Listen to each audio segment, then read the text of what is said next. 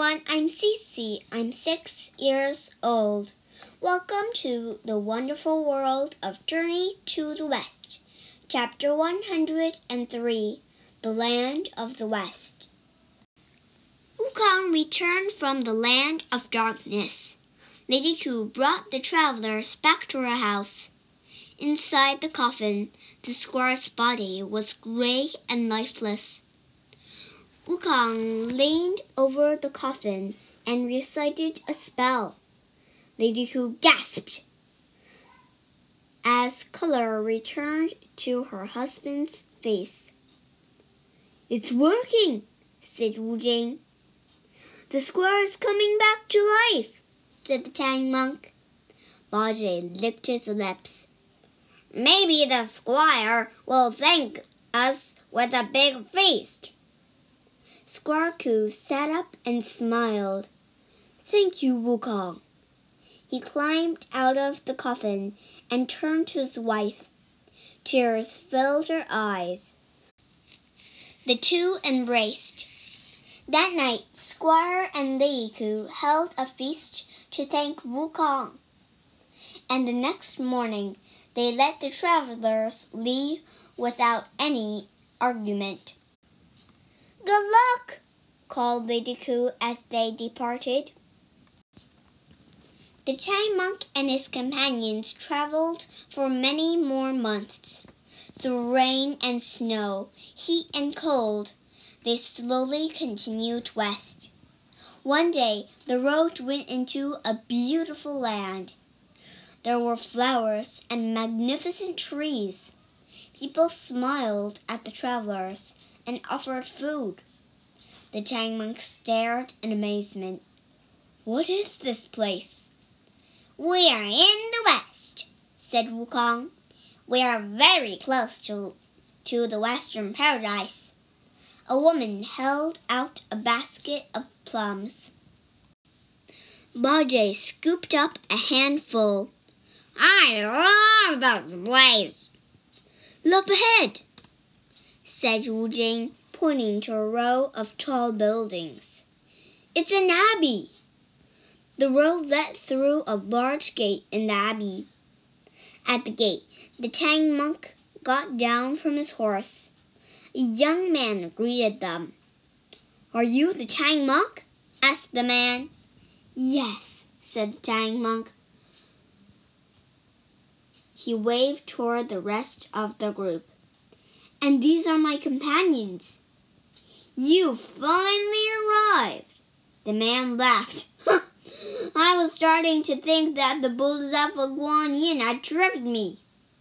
She told me you would arrive in a year or so, but that was over ten years ago. The Tang monk bowed. Forgive me, I wanted to arrive much sooner, but we faced many dangers and delays along the way.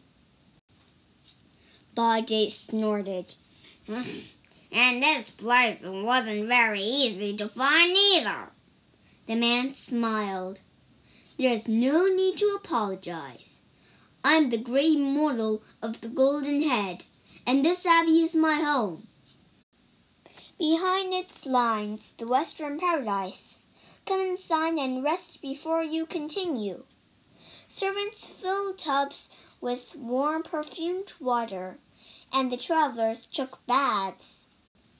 It feels good to get clean, said Bajie. I haven't had a bath in months. Wukong laughed. now we won't have to cover our noses when you're near. Bajie snorted Mm-hmm. and splashed water at Wukong. The monkey splashed back. Everyone laughed. After their baths, the Tang monk put on the Buddhist robe Guan Yin had given him. Then the travelers enjoyed a large meal with the immortal. Servants brought trays loaded with noodles, vegetables, tofu, and steamed buns. In the morning, the immortal let the group out the back door of the abbey. The road continued west through a land even more beautiful and magical. Birds sang, and animals leaped playfully through the flowers. Brilliant lights sparkled on everything.